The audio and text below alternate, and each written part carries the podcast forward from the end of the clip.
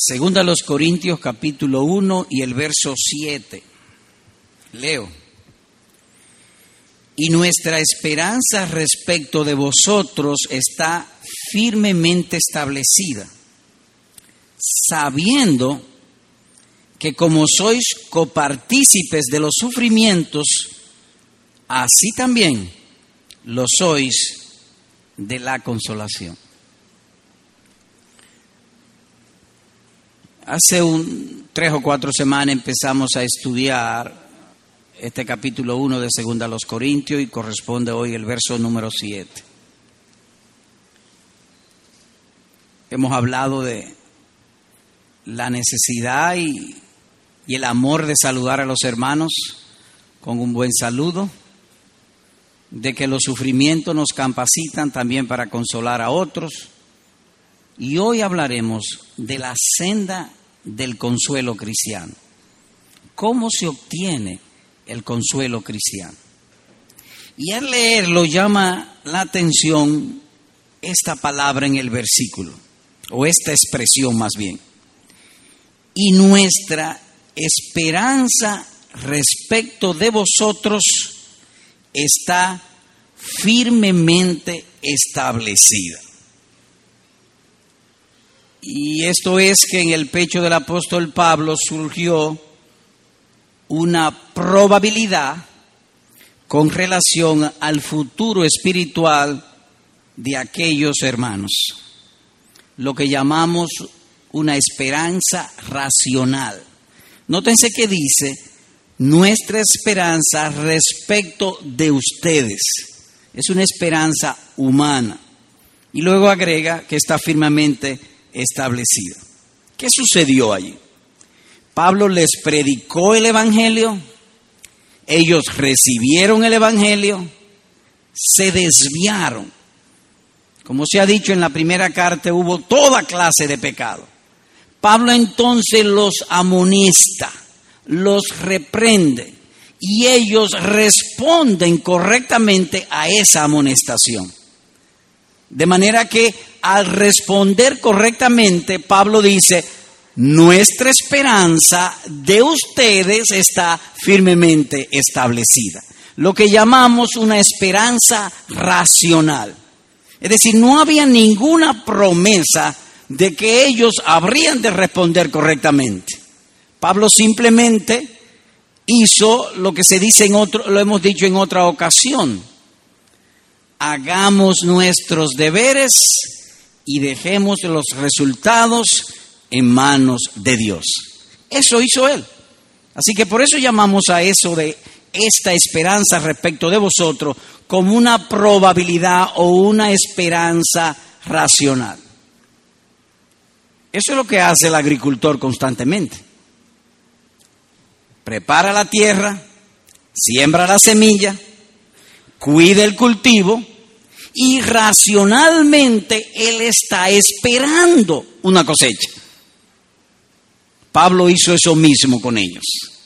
De modo que cuando alguien se desvía del Evangelio y uno lo reprende y responde lo que uno llama una respuesta bíblica, hay entonces una esperanza firme de nosotros con respecto al otro de que es un verdadero creyente. Y esto es lo que encontramos aquí. Es por eso que anteriormente él les dijo en la primera carta, abundando siempre en la obra del Señor, sabiendo que vuestro trabajo en el Señor no es en vano. Es como aquí, nosotros estudiamos en la semana, venimos a predicar y tenemos una esperanza de que los creyentes van a responder correctamente lo que llamamos una esperanza racional. ¿Cómo estudiaremos este versículo? Bueno, de este modo. Uno, una explicación breve del versículo. Y dos, algunas lecciones de estas enseñanzas. Así que empecemos con lo primero y voy a leer nuevamente el versículo. Y esto en pro de explicarlo. Dice así, y nuestra esperanza respecto de vosotros o de ustedes está firmemente establecida, sabiendo que como sois copartícipes de los sufrimientos, así también lo sois de la consolación. El versículo se puede dividir en tres partes. Primero, una confirmación. Nuestra esperanza respecto de vosotros está firmemente establecida. Y es una confirmación doble porque él dice firmemente establecida. Así que la primera parte pudiéramos llamarle una confirmación. La segunda parte, una colaboración. Ustedes son copartícipes de los sufrimientos. Es decir, que Pablo estaba sufriendo y ellos también participaron de los sufrimientos de Pablo, colaboraron en los sufrimientos con Pablo. Y tercero, un complemento o un fruto. También lo sois de la consolación. Ahora, notemos, o más bien para exponerlo, no vamos a seguir ese orden específicamente, sino el orden cronológico. Lo voy a parafrasear el texto de, otro de otra manera. Oigan esto. Sabiendo nosotros que ustedes sois participantes de los sufrimientos, así también lo sois de la consolación, entonces nuestra esperanza respecto de vosotros está firmemente establecida. Dicho de otro modo, en términos cronológicos en el tiempo, Pablo sufrió, ellos participaron con Pablo, Pablo entonces le dice que también participaron del consuelo, como consecuencia, entonces tengo una esperanza razonable de todos ustedes. O sabiendo lo que pasó, mi esperanza respecto de ustedes está firmemente establecida. Así que será el orden que eh, hablaremos. Primero la colaboración, porque eso fue lo primero que sucedió soy partícipes, perdón, copartícipes de los sufrimientos. Es pues una cualidad propia de todo verdadero creyente sentir dolor cuando el hermano es afligido. Porque él está diciendo, yo estoy seguro que ustedes son cristianos, porque cuando se enteraron de que yo estaba triste por la obra del Evangelio, ustedes también se entristecieron.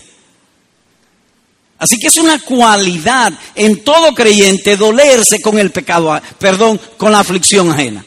Eso indicaría ser un verdadero creyente. ¿Y por qué? Porque todos somos miembros del cuerpo místico del Señor Jesucristo. Y cuando decimos cuerpo místico estamos significando un misterio. Yo no sé cómo es que, ¿qué te digo? Eh, un caso. Hemos estado orando los miércoles en esta iglesia por el pastor Yusef en el mundo musulmán a miles de kilómetros de aquí, pero cuando nos enteramos de lo que él está sufriendo, nosotros también sufrimos. Somos copartícipes de los sufrimientos de Cristo que él tiene. Es una cualidad pues inherente en la naturaleza de lo que han nacido de nuevo. Dolerse con aquellos que se duelen. O lo que llamaríamos una simpatía piadosa. Ahora bien, no es en el mismo grado. Por ejemplo, el, el pastor Yusef, allá creo que en Irán o un sitio de eso, Pakistán, él está preso y hay una sentencia de, de matarlo, de ejecutarlo. Es decir, yo no sufro igual que él, pero en algún grado aceptable sufro con él. Así que es un sufrimiento, una coparticipación en grado y en simpatía. Es decir, simpatizamos con Él, aún no en el mismo grado. Un ejemplo. Un día todos nosotros oímos estas palabras del Señor Jesús. Jesús nos dijo, sentado aquí o sentado en una iglesia, el que quiere venir en pos de mí, niéguese a sí mismo, tome su cruz cada día y sígame. Y dijimos, sí. Es decir, que tomamos nuestra cruz. Hubo una disposición, aunque en el momento que lo hicimos no estábamos sufriendo, ni habíamos tomado la cruz, pero estábamos dispuestos a tomarla. Por eso decimos que eso, la coparticipación de los sufrimientos de otro es una cualidad inherente en todo verdadero creyente.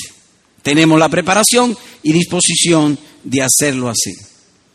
Y la escritura lo prueba de esa manera.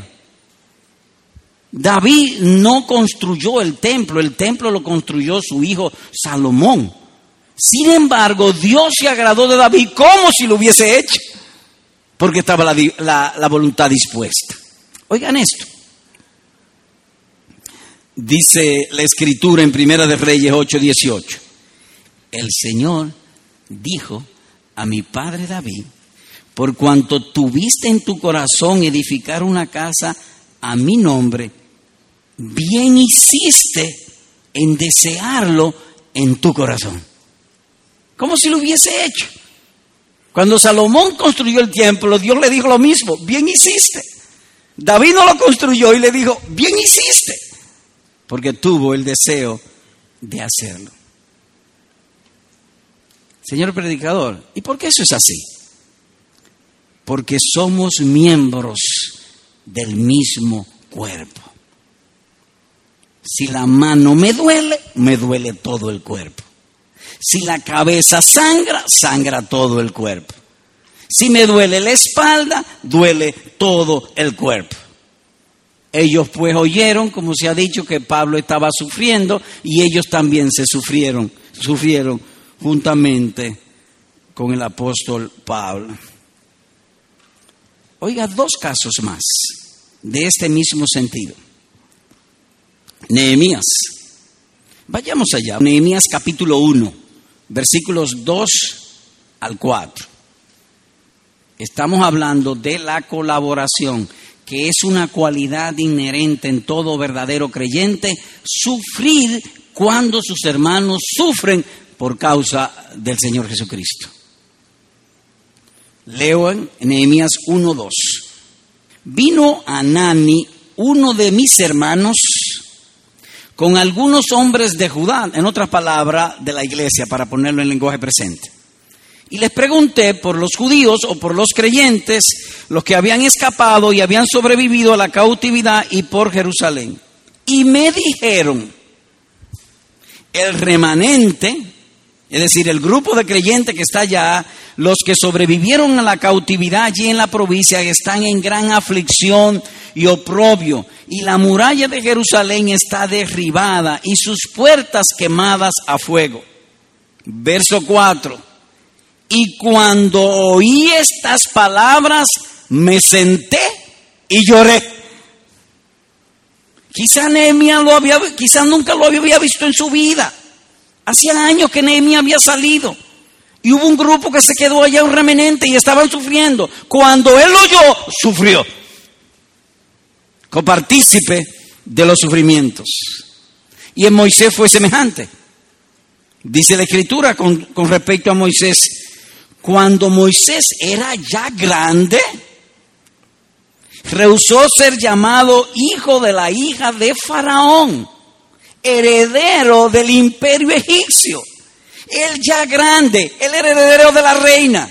Y él rehusó ser el heredero de la reina. Y sigue diciendo, escogiendo antes ser maltratado con el pueblo de Dios que gozar de los placeres temporales del pecado, Hebreo capítulo 11, versículos 24 y 25. En otras palabras, que Moisés prefirió sufrir con los, con los creyentes que vivir en la opulencia y la vanidad del imperio egipcio. Así que él participó de los vituperios de Cristo en simpatía y en proporción. O como fueron aquellos corintios con el caso de Pablo. Así que hay una comunicación de sufrimientos como hay en mi cuerpo. Es decir, si, si yo ahora mismo tomo mi mano y, la acerco, qué sé yo, a una estufa, suponga que coja una estufa que no sé si está, una estufa eléctrica y, la hornilla está calientísima, pero yo no lo sé y le pongo la mano, no solamente yo retiro mi mano, yo retiro todo mi cuerpo. Y se duele todo el cuerpo. Así que somos colaboradores de los sufrimientos de nuestros hermanos, sufrimientos por causa de Cristo. Pero el texto no solamente habla de la colaboración, sino también del complemento. Así que leo nuevamente. Como sois copartícipes de los sufrimientos, así también, también, es una seguridad, lo sois de las consolaciones. En otras palabras, amado, entrañable hermano, si tú sufres por Cristo, los cielos y la tierra pasarán, pero tu consuelo no se te apartará. Vendrá el consuelo de Dios a ti. Siempre y cuando sufra por Cristo, siempre habrá luego un consuelo. Si lo uno está presente, lo segundo también. Nótense, como ustedes participaron de los sufrimientos míos por el Evangelio, así también lo sois de la consolación. ¿Cuál es entonces la condición previa del consuelo cristiano? Los sufrimientos del Evangelio. Los sufrimientos del Evangelio. En otras palabras, que todos y cada uno de los sufrimientos que tú y yo tengamos por amor a Cristo, de seguro que más temprano que tarde le seguirá un dulce consuelo. Vendrá un dulce consuelo. Y esto no es por asunto de justicia, como tú sufriste, entonces hay que consolarte, ni un asunto natural, no, es un asunto de la gracia. No es de justicia, es de la gracia. Y es único para los creyentes. Para el impío no es así. El impío sufre, sufre. Y si no se arrepiente irá al infierno. Pero nosotros no. Seremos consolados.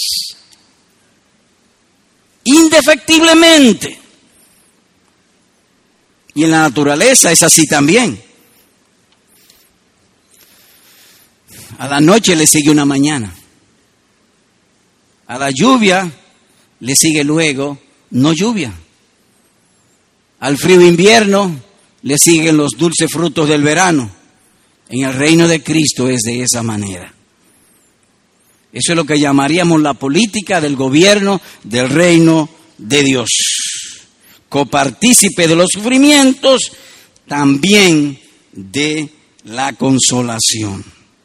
Oiga como está escrito en otro lugar. Oiga esto. En voz de nuestro Señor Jesucristo. Oigan esto. Era necesario que el Cristo padeciera todas estas cosas y entrara en su gloria. Dice Lucas capítulo 24, versículo 26.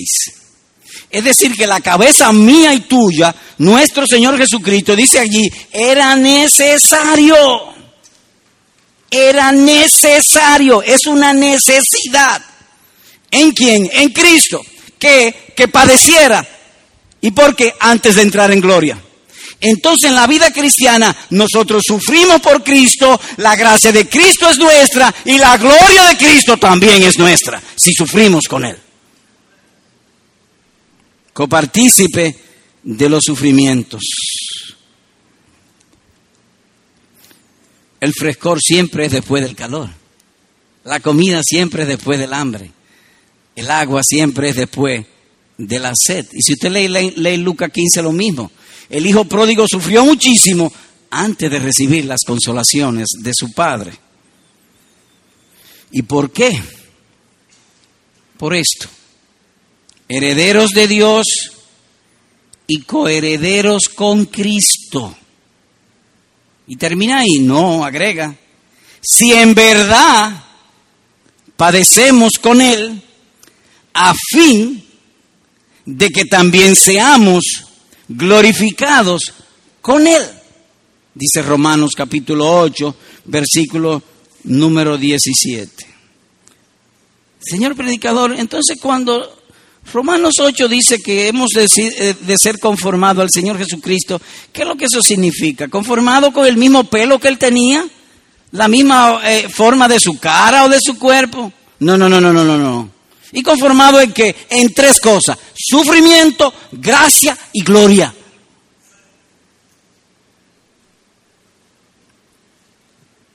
Sufrimos con Él. La gracia de Cristo está con nosotros. Y la gloria de Dios también es con nosotros.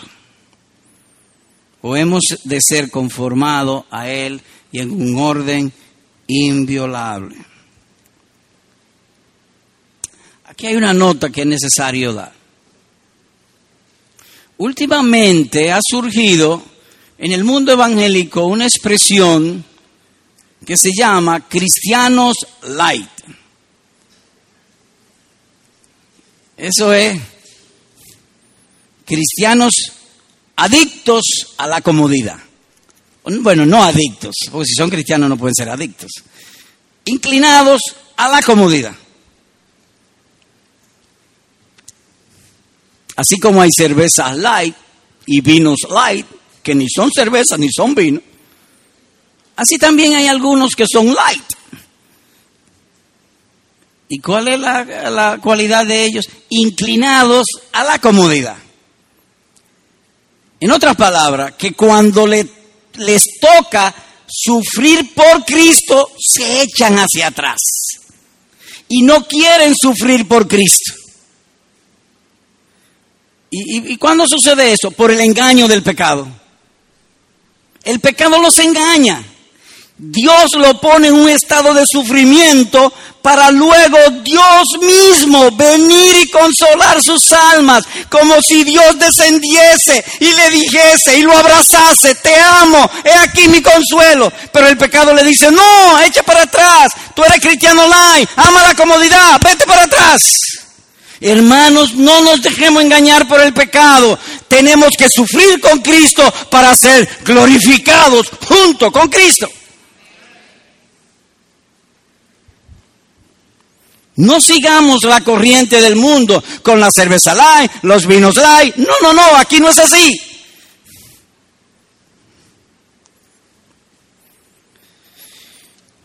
Estaríamos siendo enemigos de nuestros propios consuelos.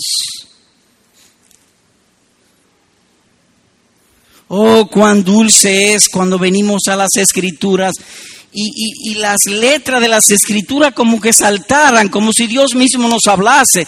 Cuán dulce cuando venimos a la predicación y Dios nos habla y nuestros corazones arden. Los consuelos del Espíritu vienen a nosotros cuando estamos alabando y en medio de la alabanza una sana teología, una palabra nos levanta. Cuán dulce es eso. El pecado no quiere eso de nosotros. Por eso quiere que nosotros seamos opuestos a sufrir por Cristo y que en cambio llevemos la inclinación natural hacia la comodidad. No estoy diciendo que te haga un masoquista, no, no, no estoy diciendo eso. Estoy diciendo cuando la providencia te ponga a sufrir por Cristo, acéptalo con gozo, con humildad, con alegría, porque Dios quiere venir más detrás de eso para consolar tu alma. ¿Cuál es nuestra aspiración? ¿Qué es lo que nos promete el Evangelio? El paraíso. Es un lugar de alegría, de gozo, de felicidad, de deleite, por siempre, sin acabarse. Y no se cansará porque leíamos en Proverbio esta mañana que el que come mucha miel se, se, se empalaga. Sí, en este mundo no se empalaga de las cosas buenas, pero Dios es gozo y alegría y Él es mío y me llenará por siempre. Es Él que lo va a hacer. Así que no nos resistamos. El paraíso es eso. Pero oye cómo se llama la carretera que lleve al paraíso. En el mundo tendréis aflicción. Es necesario que a través de muchas tribulaciones entremos en el paraíso. Hechos capítulo 14, verso número 22. Hay que sufrir. Le tengo una pregunta, predicador. Ajá, ¿cuál es la pregunta? Es decir, que Dios para que nosotros saboreásemos sus consuelos nos pone a sufrir? No, de ninguna manera. Entonces, ¿para qué nos pone a sufrir? Para perfeccionarnos por medio de los sufrimientos y asemejarnos a nuestra cabeza, que es el Señor Jesucristo.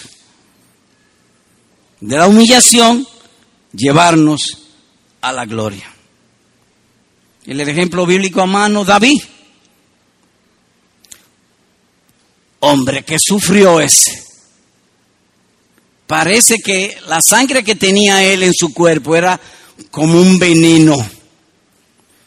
De abajo hacia, de la cintura para abajo, adversidades, dolor y sufrimiento. Y de la cintura para arriba, enemigos y persecuciones y opresión. Ahora, oiga cómo Dios le puso nombre a David. Un hombre que sufrió muchísimo.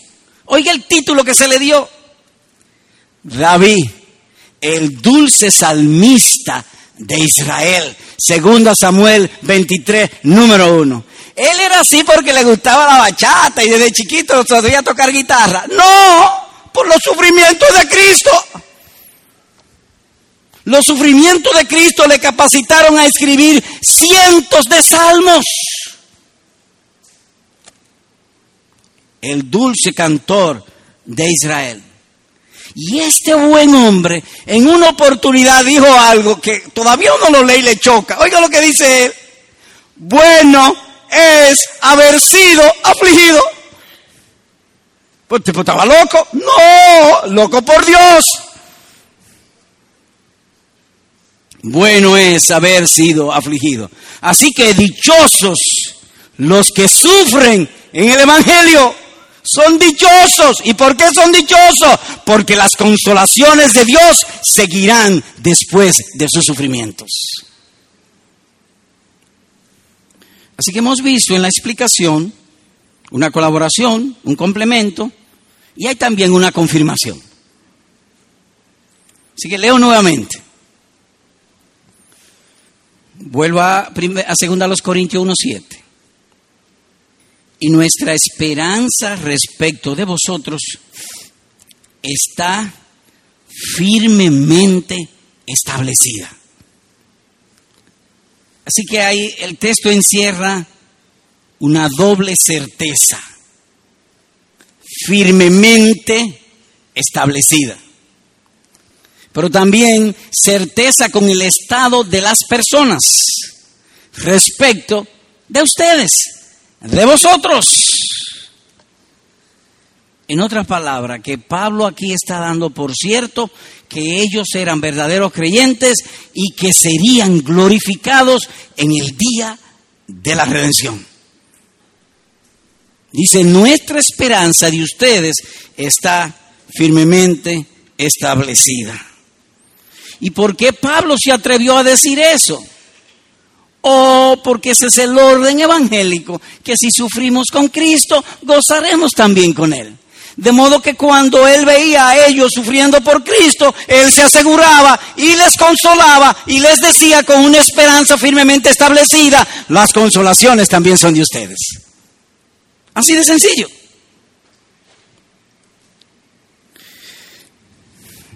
Como si hubiese dicho, estoy seguro que así como ustedes han sufrido conmigo, asimismo serán glorificados.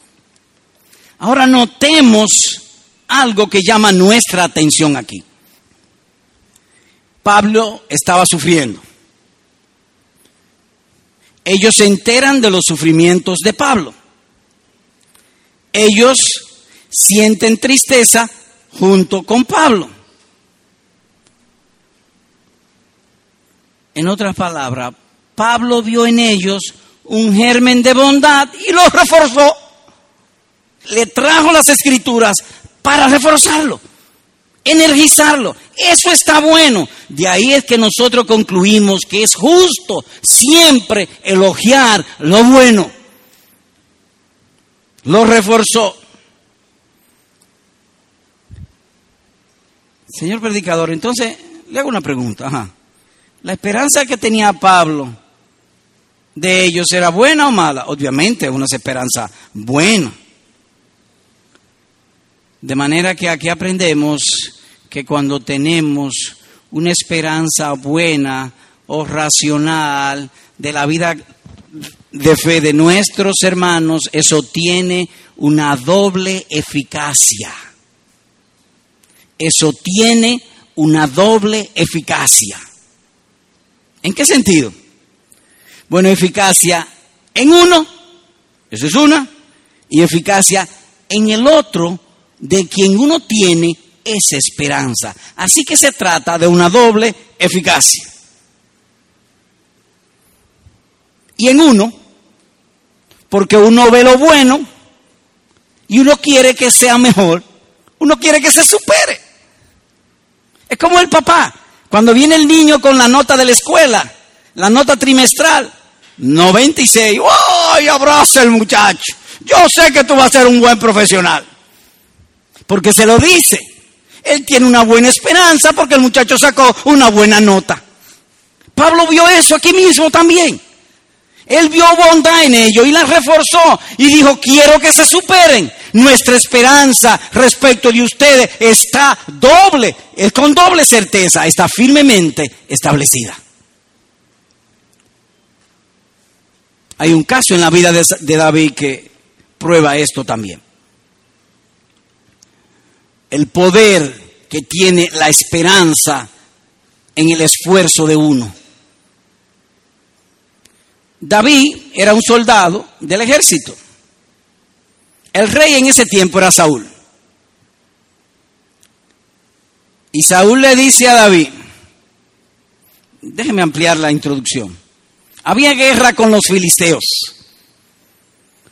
Y no es que a Saúl le estaba yendo tan bien en la guerra. Saúl entonces le dice a David, si me trae cien prepucios de los filisteos, te doy mi hija por mujer. ¡Wow! Yo voy a ser el marido de la hija del rey. Prepucio significa eso mismo.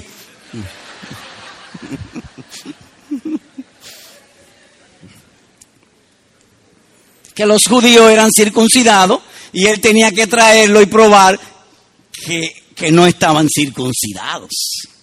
Eso mismo. El asunto es que le dieron tremenda promesa a David.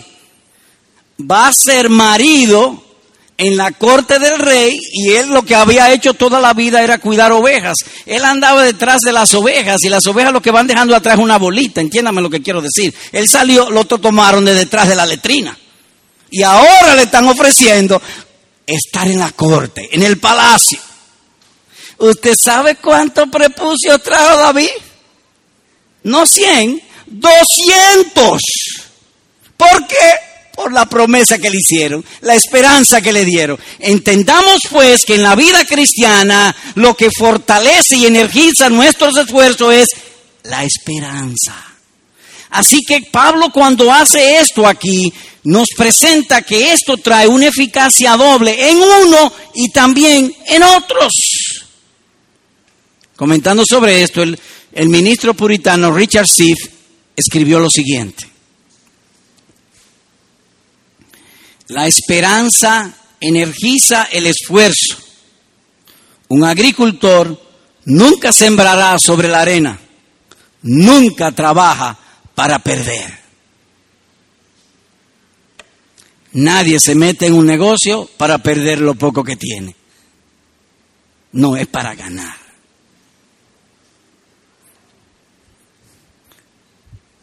¿Ven ustedes lo hermoso que es el Evangelio.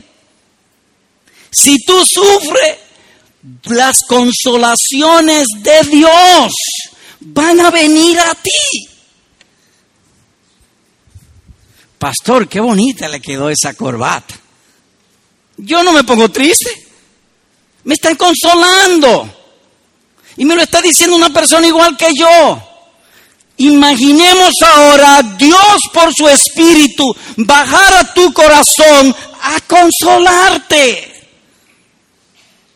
Todos los sufrimientos en Cristo van a traer las consolaciones de Dios. Ven ustedes, repito, lo hermoso del cristianismo, lo hermoso del Evangelio.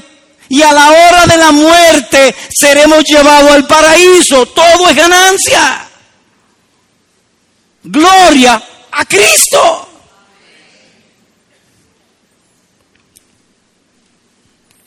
De modo que aquellos que tienen el Espíritu de Cristo son sabios y han de estar siempre atentos a ver las bondades de en su prójimo y darle esperanza para que se superen en la vida cristiana. El púlpito no es para dar palos, el púlpito es para producir esperanza. Aunque a veces hay que dar palos.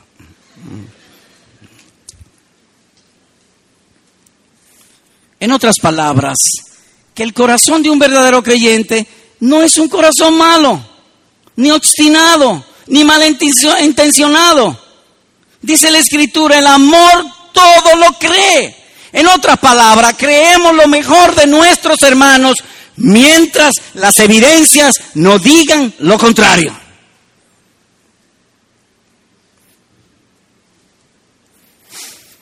¿Sabe que mañana me voy a comprar un Mercedes-Benz? El pelo se me va a poner otra vez y negrecito no lo crea, pues las evidencias dicen lo contrario. Pero si las evidencias no dicen lo contrario, tengo que creerlo y hacer una buena construcción de mi hermano. Así que esta esperanza tiene una eficacia en nosotros para ensancharnos al amor y a las buenas obras. Por eso decíamos, amados hermanos, y lo decimos otra vez, no es de un sentir del Espíritu de Cristo que un hermano en una iglesia diga, en esa iglesia no hay amor. Sí que lo hay. De algún grado lo hay. Eso es el diablo, eso no es de nosotros. Todos los que han nacido de nuevo, Dios le ha dado un nuevo corazón. Son gente buena. Y si me piden prestado, hablemos en mi oficina de eso. Así que es una doble eficacia. Por un lado, me ensancha el amor y las buenas obras. Pero por el otro también le hace bien al otro. Pocos discursos agradan a un hombre que cuando se habla bien de él. Salomón lo dice con estas palabras. La buena palabra alegra el corazón, Proverbio 16, 21. Así que es una inclinación natural de todo ser humano poner atención donde se piense bien de él.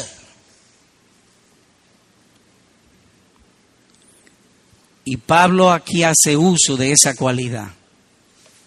Habla bien de ellos.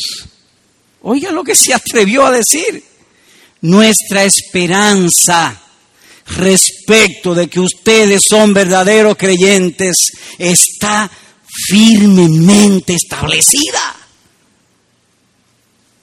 Y los estimuló y los ganó. Es lo que Matthew Henry dice en otro lugar, que siempre tratamos de ganar los buenos afectos del otro para ganar sus almas. Eso es lo que vemos aquí. O que quería ganar su buena opinión. Entonces se puede afirmar que la esperanza estimula a los hombres a hacer el bien y abre sus corazones para recibir lo bueno, que era lo que él quería sembrar en ellos. Otra pregunta, predicador. Ajá, ¿cuál es? ¿Qué grado de esperanza? ¿Qué grado? Pablo responde, sabiendo nosotros que siendo ustedes copartícipes de los sufrimientos de Cristo, así también lo son de las consolaciones de Cristo. En otras palabras, que debemos cuidarnos de falsa, falsa esperanza o de no decir nada que estimule la vanagloria sino que estamos hablando de estimular al amor y la obediencia y la esperanza en Cristo, no asuntos de vanagloria, o por lo menos no en ese sentido. El punto es que cultivemos tener una buena esperanza del prójimo en las cosas buenas, mientras las evidencias no digan lo contrario. Por favor, vayamos al libro de los Hechos, capítulo 26, para dar una nota sobre esto. Hechos 26. Leo los versículos 27 y 28, abundando sobre el punto que venimos tratando. De la confirmación. Leo. Rey Agripa, ¿crees en los profetas? En otra palabra, Rey Agripa, ¿tú crees la Biblia? Yo sé que crees. Él no le ha dicho a Pablo que creía, que creía, pero Pablo lo vio atento. A veces termino de predicar o cualquiera de nosotros termina de predicar y viene alguien y nos habla y lo hemos visto desde el púlpito le digo, qué bueno que estaba tan atento. Yo no le pregunto, vea, caerá ojo de vidrio lo que tú tenías. Eh, ojo de vidrio significa que uno está viendo, pero son los ojos de vidrio, la mente está en otro sitio. Estabas atento. Es verdad que algunos hay que decirse lo que tienen ojo de vidrio. Pero el punto es que Pablo aquí actuó en base a lo que tenía delante de sus ojos, que el hombre estaba atento. Y le dijo, yo sé que crees. Es decir, tuvo buena opinión de él. Verso 28. Y Agripa respondió a Pablo, en poco tiempo me persuadirás a que me haga cristiano. El mismo punto. Pablo destacó lo positivo de Agripa y Agripa se le habló bien de una base objetiva y respondió bien. Y le dijo a Pablo, Pablo, dentro de poco tiempo me voy a convertir sería la idea. ¿Se convirtió él? Yo no sé. Puede ser que sí, puede ser que no, pero el punto de destacar ahora no es ese. El punto de destacar es que cuando tenemos una buena esperanza de nuestro prójimo, eso tiene una eficacia doble. Promueve en nosotros el amor y las buenas obras y al otro le abra el oído para que podamos sembrar lo mejor o lo bueno en ellos. Es la idea. ¿Qué vimos hoy? Todavía no he terminado, pero bueno, vimos una breve explicación del versículo. Una colaboración, sois copartícipes de los sufrimientos. Un complemento, también lo sois de la consolación. Y una confirmación, nuestra esperanza respecto de vosotros está firmemente establecida. Permítame traer ahora algunas lecciones breves sobre lo que hemos estudiado.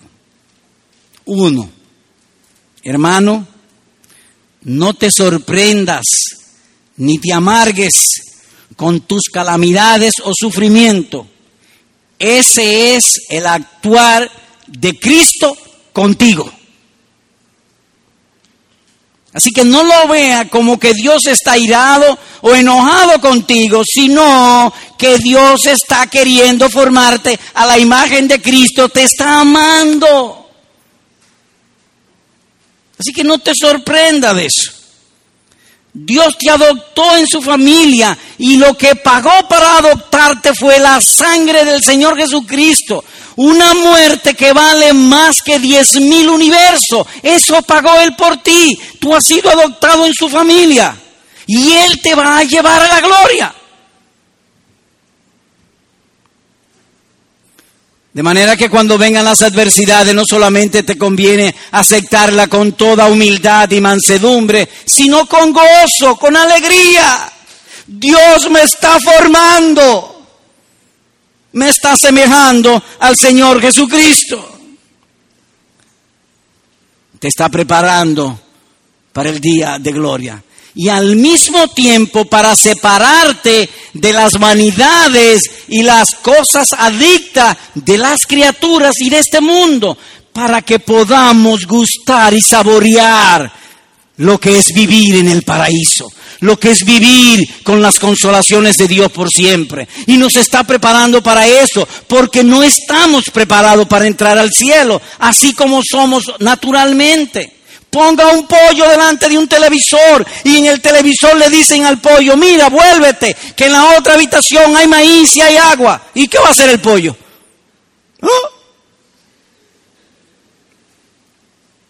Hay que preparar el pollo para que oiga la voz de Dios y luego pase a las delicias. Los sufrimientos son para eso. ¿Y por qué a mí? Porque Dios te ama.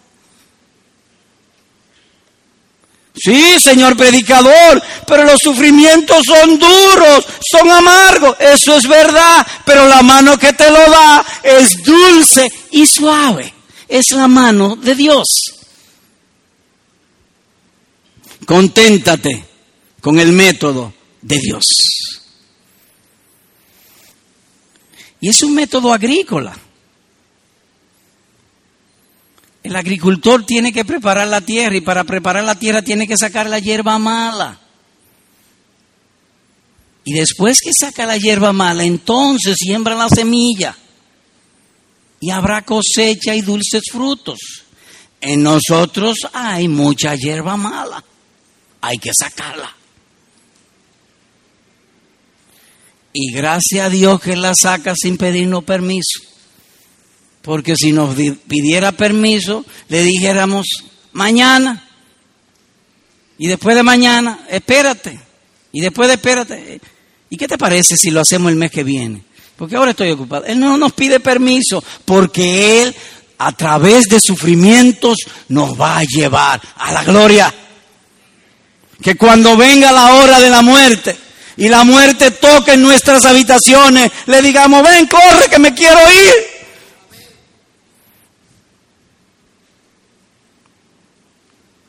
Así que las aflicciones en el Evangelio no son signos del disgusto de Cristo contra ti, sino su amor en perfeccionarte y llevarte a vivir con Él por siempre.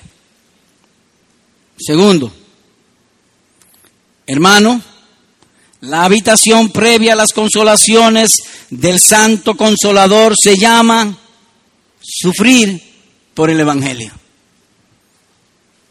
Antes de recibir eso que Dios nos habla, no con voz audible, con esa alegría, ese dulzor, ese candor, ese agrado, esa delicia en el corazón, hay una habitación en el, en el mundo cristiano que es para eso. Pero antes de llegar a esa habitación hay que pasar por la habitación que se llama sufrimientos del Evangelio. Es necesario, es necesario que a través de muchas aflicciones entremos en el reino de Dios. Los cielos y la tierra pasarán, el universo será conmovido, pero este orden de que para recibir las consolaciones del Espíritu, primero hay que pasar por los sufrimientos del Evangelio, no puede ser alterado. Es posible que tú quieras tener, mire, yo voy a tomar mi propio método, yo voy a hacerlo según mis propias maneras y yo voy a llegar al cielo. Bueno, si tú quieres, tómalo. Lo único que te aseguro es que Dios no va a cambiar su método por ti. Así que lo mejor que tú puedes hacer es resignarte y que te vaya bien. No eres ni más bueno ni más sabio que Dios. Si en verdad padecemos con Cristo, también seremos glorificados con Él. Tercero, hermano, las verdades del Evangelio. Óyeme, óyeme esto. Las verdades del Evangelio son de tal poder que puede esperar un seguro cumplimiento de sus promesas. Si Dios te promete algo, Él lo cumplirá. Lo cumplirá. Un hombre pudiera ser sabio, rico, famoso, poderoso, pero no tiene poder para decirle a un hijo, tú vas a ser igual o mejor que yo. No puede. ¿Por qué? Porque entre lo que uno dice y lo que uno hace hay una inadecuación, no corresponde. ¿Cuántas veces hemos estado en la cama o sentado y estructuramos un paraíso? Pero cuando nos levantamos, tropezamos, nos duele el pie y la cosa se olvidó. Hay una inadecuación en la naturaleza de las cosas creadas. No así en Dios. Lo que Él promete, Él lo cumplirá. En otras palabras, que tú no puedes construir una esperanza sobre algo incierto.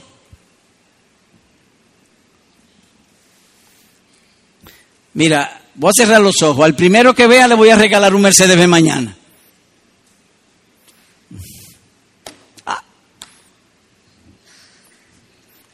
Tú te ríes, pero no te alegraste. No me puedo alegrar porque porque el fundamento de la promesa es incierto. Las cosas de este mundo son así, son inciertas.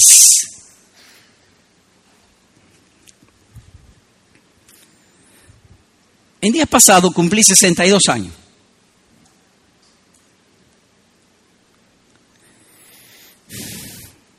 Y alguien me dijo, ah, pero usted está joven.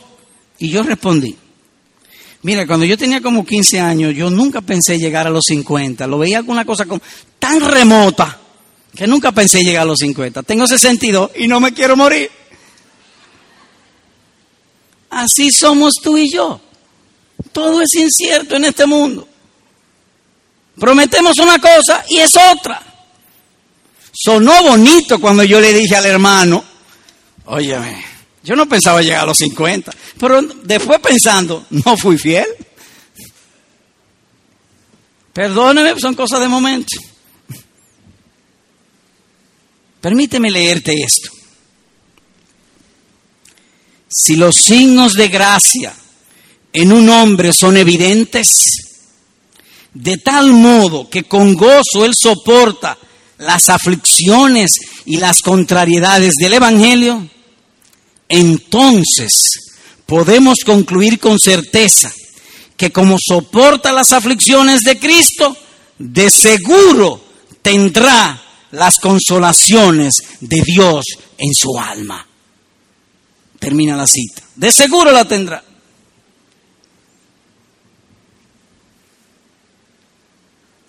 Eso fue un comentario. Ahora yo te lo voy a leer de la misma palabra de Dios. Oye esto. Dice el Señor. Haré con ellos un pacto eterno, por el que no me apartaré de ellos para hacerles bien. Dios con todos los verdaderos creyentes ha hecho un pacto eterno de que todo lo que hará en ellos es bien, bien, bueno.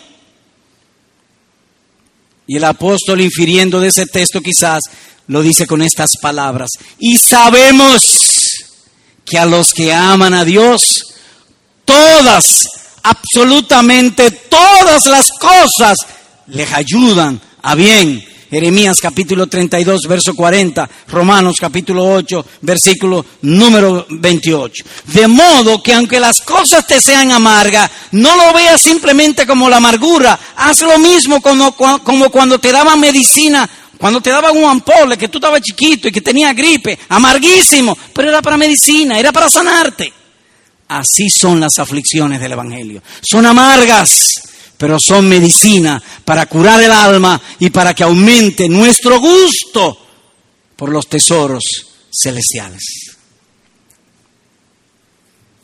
Finalmente, Amigo, quiero hablarle a los amigos ahora. Si tú no te has convertido, no te has bautizado, quiero hablarte a ti. A los hombres, no también a las damas, a los dos. Así que si tú quieres poner amigo o amiga, como tú quieras. Si escoge para ti las diversiones y comodidades del mundo, también serás condenado con el mundo. De manera que si lo que a ti te gusta es la vanidad de este mundo, la francachela, las diversiones y todo ese tipo de cosas, cuando venga el mal del mundo también vendrá para ti. Pero, si en cambio tú escoges el vivir una vida con muchas privaciones, en el gozo de Cristo, con los sufrimientos de Cristo, el paraíso será tuyo. Señor predicador, ¿y cómo se hace eso? Ahí mismo en tu asiento. Pídele a Dios, Señor, perdona mi locura. Concédeme ser de los tuyos y de aquellos que tú has prometido que a través de sufrimiento los va a perfeccionar para llevarlos a la gloria. Y aquí estoy. Así que en tu asiento, ora a Dios. Pídele que perdone tus pecados, que te hagan hacer de nuevo y que te dé amor por el Señor Jesucristo. Sol y deo gloria, solo a Dios sea la gloria. Amén.